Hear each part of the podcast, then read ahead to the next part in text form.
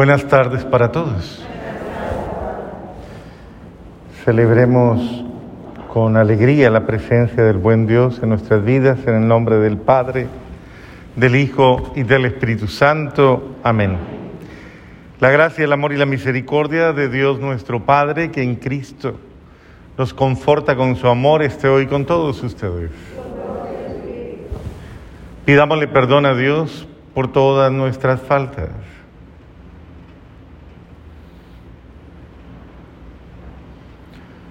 Yo confieso ante Dios Todopoderoso y ante ustedes, hermanos, que he pecado mucho de pensamiento, palabra, obra y omisión, por mi culpa, por mi culpa, por mi gran culpa. Por eso ruego a Santa María, siempre Virgen, a los ángeles, a los santos y a ustedes, hermanos, que intercedan por mí ante Dios nuestro Señor. Dios Todopoderoso tenga piedad y misericordia de nosotros, perdone nuestros pecados y nos lleve a la vida eterna.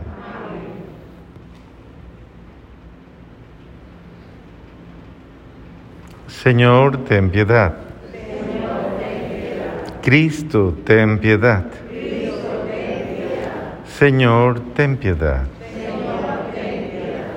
Oremos. Señor, concédenos vivir siempre en el amor y respeto a tu santo nombre, ya que jamás dejas de proteger a quienes estableces en el sólido fundamento de tu amor. Por nuestro Señor Jesucristo, tu Hijo, que vive y reina contigo en la unidad del Espíritu Santo y es Dios, por los siglos de los siglos. Escuchemos con atención la palabra de Dios.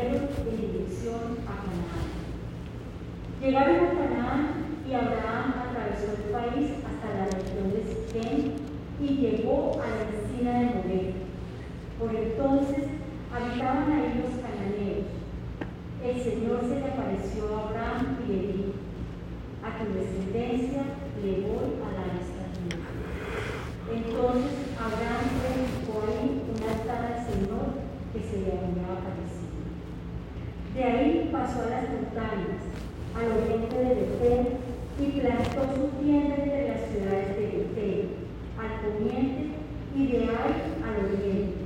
También ahí le construyó un altar al Señor e su nombre. Luego se fue trasladando por etapas hacia el sur. Palabra de Dios. Te alabamos, Señor.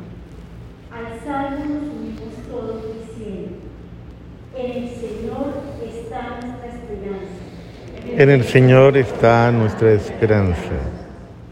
Feliz la nación cuyo Dios es el Señor, dichoso el pueblo que escogió por suyo.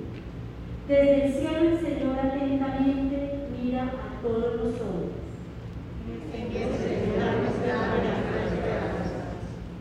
Cuida el Señor de aquellos que lo temen y en su bondad confían. Los salva de la muerte y en época de hambre les da vida.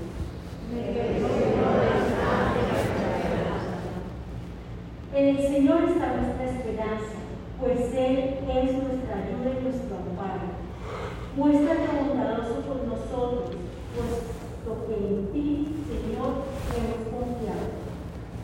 En el Señor está nuestra esperanza.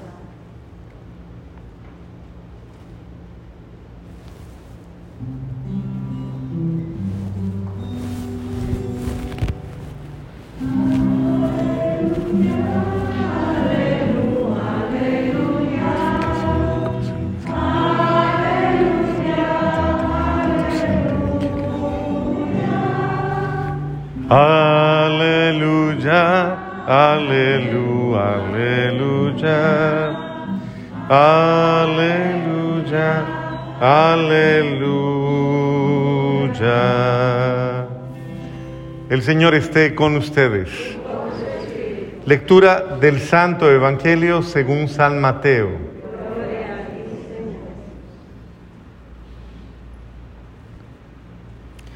En aquel tiempo Jesús dijo a sus discípulos, no juzguen y no serán juzgados, porque así como juzguen, los juzgarán, y con la medida que midan, los medirán. ¿Por qué miras la paja en el ojo de tu hermano y no te das cuenta de la viga que tienes en el tuyo? ¿Con qué cara le dices a tu hermano, déjame quitarte la paja que llevas en el ojo cuando tú llevas una viga en el tuyo? Hipócrita, sácate primero la viga que tienes en el ojo y luego podrás ver para sacarle a tu hermano la paja que lleva en el ojo. Palabra del Señor.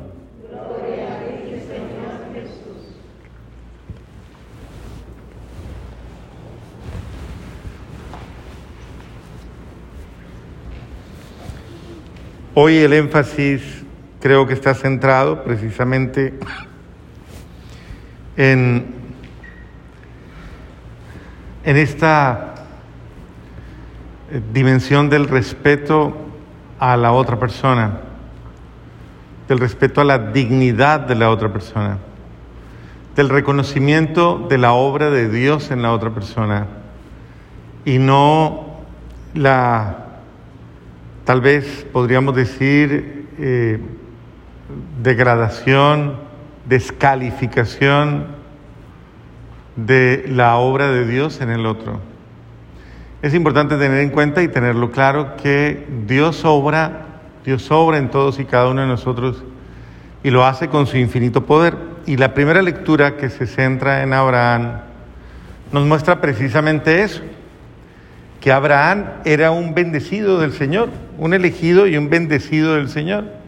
Y el Señor quería que Abraham fuera con su bendición a obrar, a hacer lo que, pues lo que él, en el nombre de Dios, debía hacer. Primero, desarraigarse de su tierra, de su parentela, salir de ese ambiente e ir en pos de la voluntad de Dios, hacer la voluntad de Dios. Y lo, impresionante de lo que le dice a Abraham, pues es precisamente eso, ¿no? Eh, bendeciré a quien te bendiga y maldeciré al que te maldiga. Y están confrontadas las dos situaciones, ¿no? El sentido de la bendición y el sentido de la maldición. Y el, Santo Evangelio centra la cosa en, en un aspecto un poco más incisivo y mucho más claro, eh, de alguna forma un poco más, más eh, apropiado. Dice claramente, no juzgues para que no te juzguen. O sea, no le hagas a otros lo que no quieres que te hagan a ti. Eh, lo cual muestra precisamente que muchas veces en la vida padecemos lo que hacemos padecer sufrimos lo que hacemos sufrir. Y lastimosamente esto es una constante en muchas realidades humanas en las que se van dando esos ciclos como ininterrumpidos de violencia intra, intrasocial, intrafamiliar, de violencia en muchos grados, por ejemplo, de maltrato, maltrato moral, maltrato espiritual, maltrato es decir, esas maneras en las cuales muchas veces hay personas que van cayendo en un círculo vicioso Eh, y, entonces se lo hizo el abuelo al, hijo y el hijo a su hijo a su vez y sucesivamente en una cadena interminable de como de pecado, de desamor, de es decir, de cosas desastrosas. Y en este sentido muchas veces uno puede caer en el mismo círculo, ¿no? Eh, por ejemplo, ¿cuántas veces nos quejamos contra los errores de nuestros padres? Y dijimos, yo nunca voy a cometer los errores de mi papá o nunca voy a repetir los errores de mi mamá.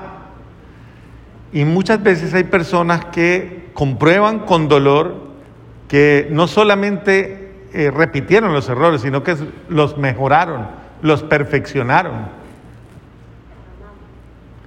Sí, claro, no, su mamá o su papá se quedó en pañales, o sea, como dicen. El otro o la otra ya sacó máster y un magíster en, eh, o en violencia o en agresividad o en indiferencia o en lo que sea.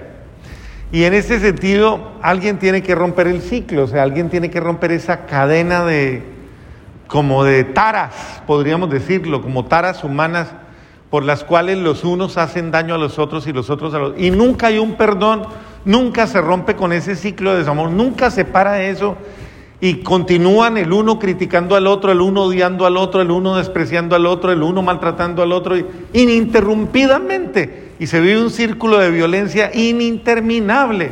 Y uno dice, pero Dios mío, ¿será que nadie va a reaccionar? ¿Será que nadie le va a poner un freno a esto y va a tomar una actitud diferente? Y lastimosamente, no, no, en muchas ocasiones no se da. Y se cumple lo que dice el Señor. ¿Son ciegos? ¿Qué qué? ¿Perdón? Es ciegos que guían a otros ciegos. Y todos van condenados pues al abismo, todos van condenados a la infelicidad. Entonces, todo lo malo que yo hago, todo lo malo que yo hago, tristemente se te devuelve. Ese es el hecho de una persona que vive en clase, en clave, de, es decir, de desgracia, de maldición. Se automaldiza a sí misma cada vez que esa persona toma la actitud errónea y absolutamente equivocada de maldecir. ¿Cuándo maldice una persona?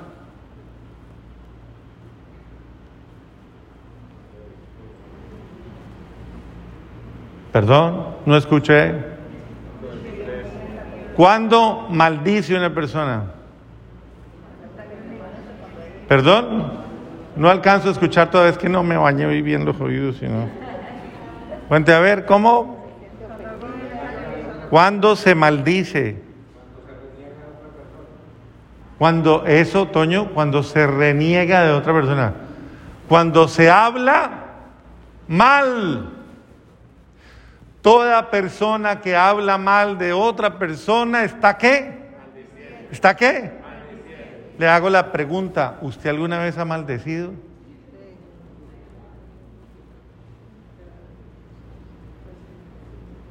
Pregúntele al de al lado, ¿usted me ha maldecido a mí? Pregúntele, pregúntele.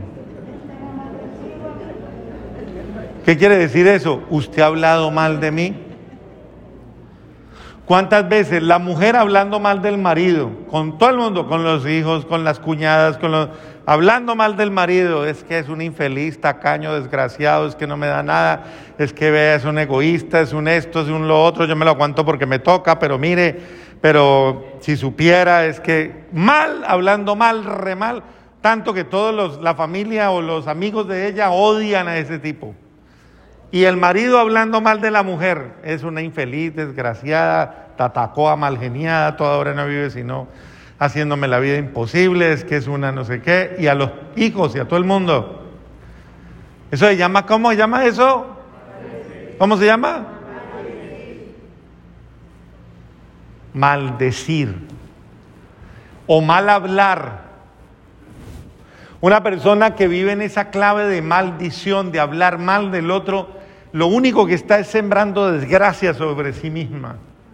De hecho, la gente lo piensa y dice, uy, qué susto con este personaje. Si así habla de quienes quiere, cuando me toque a mí, ¿cómo me irá a ir? Claro. Porque si no respetan ni siquiera sus, eh, la, la lealtad a su familia, sino que tiene esa argumentación tan fuerte de estar en todo momento mirándole la falta a todo el mundo.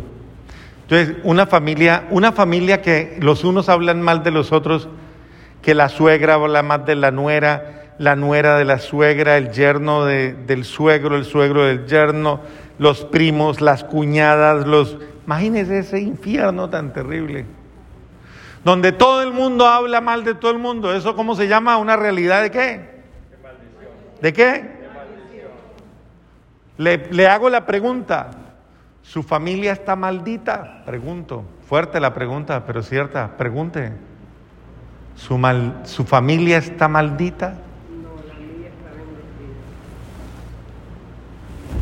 No sé, es para que piensen. Cada vez que usted habla mal de su familia, la maldice.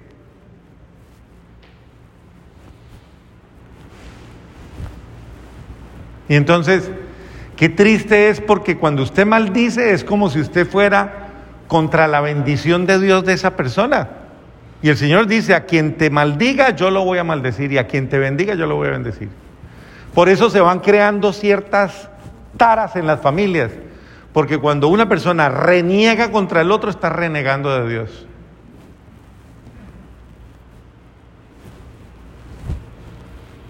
Si una familia depurara ese defecto tan horrible, tan macabro, es que es macabro. O sea, el defecto de estar hablando de los demás mal, eso es un defecto horrible. Es un cáncer. Si depuraran eso y dejaran de hablar mal y comenzaran a hablar bien, ¿qué es bendecir? ¿Qué es bendecir? ¿A- ¿Hablar qué? ¿Cada cuánto habla usted bien de los suyos? ¿Cada cuánto? Cuando le regalan algo, cuando le conviene, cuando va a pedir un préstamo, cuando necesita un favor, cuando, cuando, ¿qué trama? Porque los demás le dicen, uy, ¿por qué me llama? "Mm, ¿Qué trama? Y llama, ay, primito querido, primita, ay, cuñadita, cuñadito. Y todo el mundo comienza a temblar y decir, uy, ¿esta, ¿qué me va a pedir? ¿Con qué va a salir? ¿Qué quiere? Entonces, tristemente, como que no hay esa dimensión de bendecir, es decir, de hablar bien del otro, de que en mi palabra, mi boca, mi corazón exalte la obra de Dios en ese hermano, en esa hermana. Exalte la obra, exalte el amor de Dios, exalte cualidades, exalte virtudes y perdone, comprenda y, y disimule defectos. Porque cuando a una persona se le, se le critican todos sus defectos, se incrementan sus, sus debilidades. Pero cuando a una persona se le promueven, se le animan sus virtudes, esa persona fortalece, se fortalece, se siente estimulada, se siente querida, amada y ella misma aprende a dar lo mejor de sí. Es que es, eso es, como dicen los, la gente actual, eso es coaching. Ayudarle al otro a que tenga una actitud positiva frente al otro y ayude a estimular al otro y a sacarlo al otro y a promover al otro y ayudar a que el otro saque lo mejor de sí. Por eso hay mucha gente, muchachos jóvenes, personas que dicen, es que usted me critica todo, usted todo le parece malo, todo lo pone en tela de juicio, todo le ve maldad, en todo, yo no hago nada bueno entonces. Así hay muchas personas, esposos con esposas, que están hartos de que su mujer le dice, ah, pero usted no sirve para nada, ah, pero es que usted no, usted a toda hora, solo es críticas, críticas, críticas, es que eso desalienta. ¿O no? Entonces, es tan sabia la palabra de Dios porque está tratando de depurar un mal.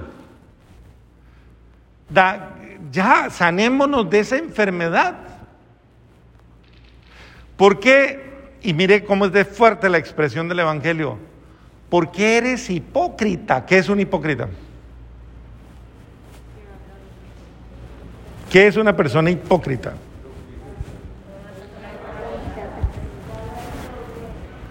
¿Qué qué? Con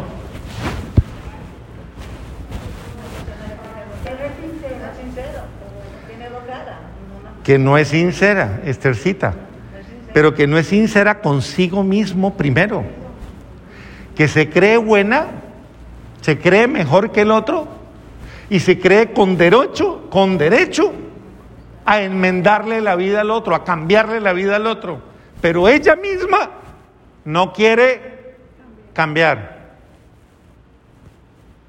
Entonces se cree con el derecho de decirle al otro, vea, pero cambia de genio, ¿y por qué no cambia el suyo?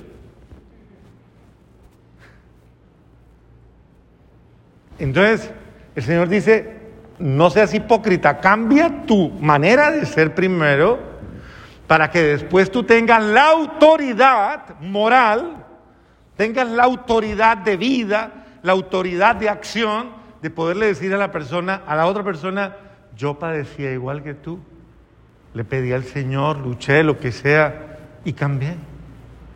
Te invito a cambiar. Pero eso se llama autoridad de vida. Pero una persona que no tiene autoridad de vida y que exige, demanda lo que no da y lo que no vive, ¿cómo se llama? ¿Cómo se llama? Pregúntele al de lado, ¿usted es hipócrita? Pregúntele, pregúntele.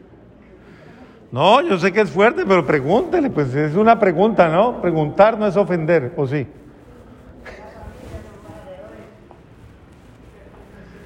¿Sí somos sinceros o no? No, yo sé que uno lo pone nervioso el tema, pero, pero, pero es que tenemos que mirarnos ante el espejo de nuestra conciencia. Claro, tenemos que mirarnos ante el espejo de nuestra conciencia. Si no nos miramos al espejo de nuestra conciencia, nos engañamos primero a nosotros mismos. Yo, yo no me debo engañar, yo no me puedo engañar a mí mismo porque me traiciono a mí mismo. Y ese es el material de confesión. Ahí es donde yo debo hacer mi examen de conciencia y mi actitud de cambio. Porque yo estoy llamado a cambiar, a ser sincero conmigo mismo. Por eso decía San Agustín, si no tienes un amigo que te diga la verdad, búscate un enemigo.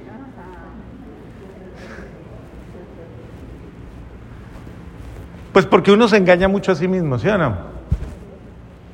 Uno dice, como el fariseo, te doy gracias, Señor, porque yo no soy tan malo como esa de allá, como ese de allá. Yo sí vengo a misa todos los días, rezo, doy limosna.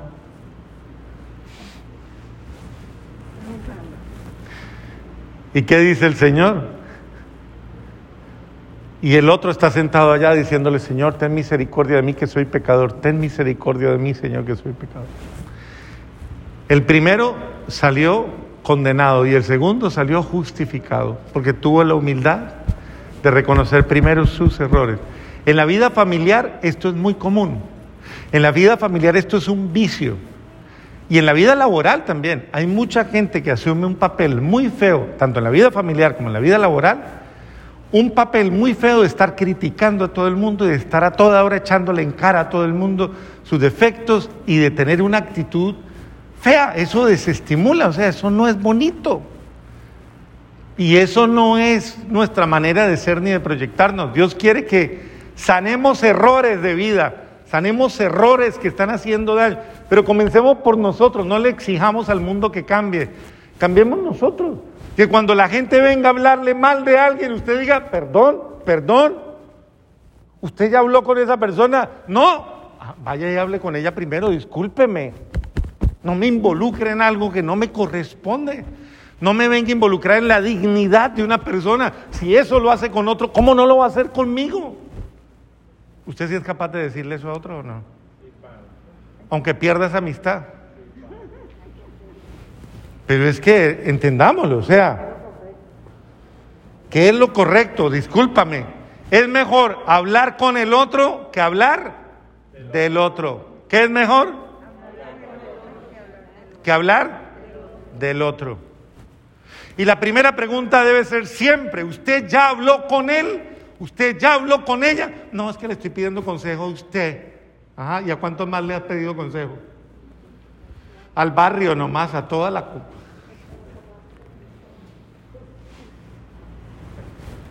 No, señor. Hable con la otra persona. Usted le pide consejo es a un cura, a un consejero de verdad, una persona cualificada, que viene y le orienta y le dice, hombre, eso no es eso sí es correcto, eso no es correcto. Pero no caiga en el chisme ese, en el chisme de venga le cuento, pero para que recemos, no, esto es para que recemos, pero venga le cuento.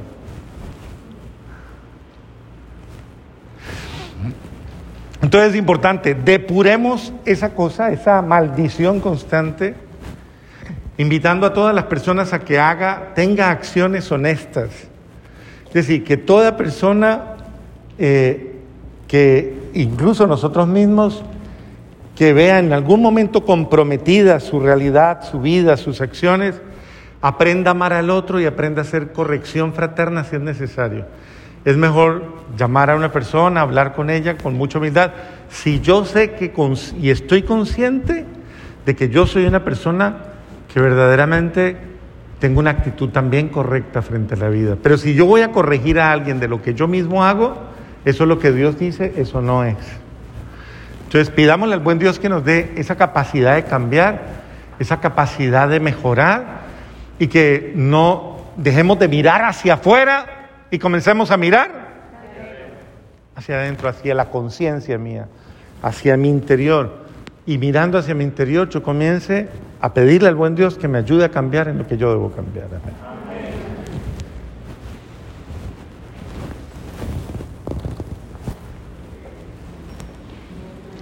Al igual que Abraham, Dios promete su bendición a quien confese, deje guiar por él en su vida. Digámosle. Haz, Señor, que seamos una bendición. Por los sacerdotes, los consagrados, los esposos, que cada uno en su estado de vida dé su sí cotidiano a Dios, confiando en su amor, para que pueda bendecir con toda su vida el nombre del Señor y ser piedra viva para edificar su iglesia por él. Haz, Señor, que seamos una bendición.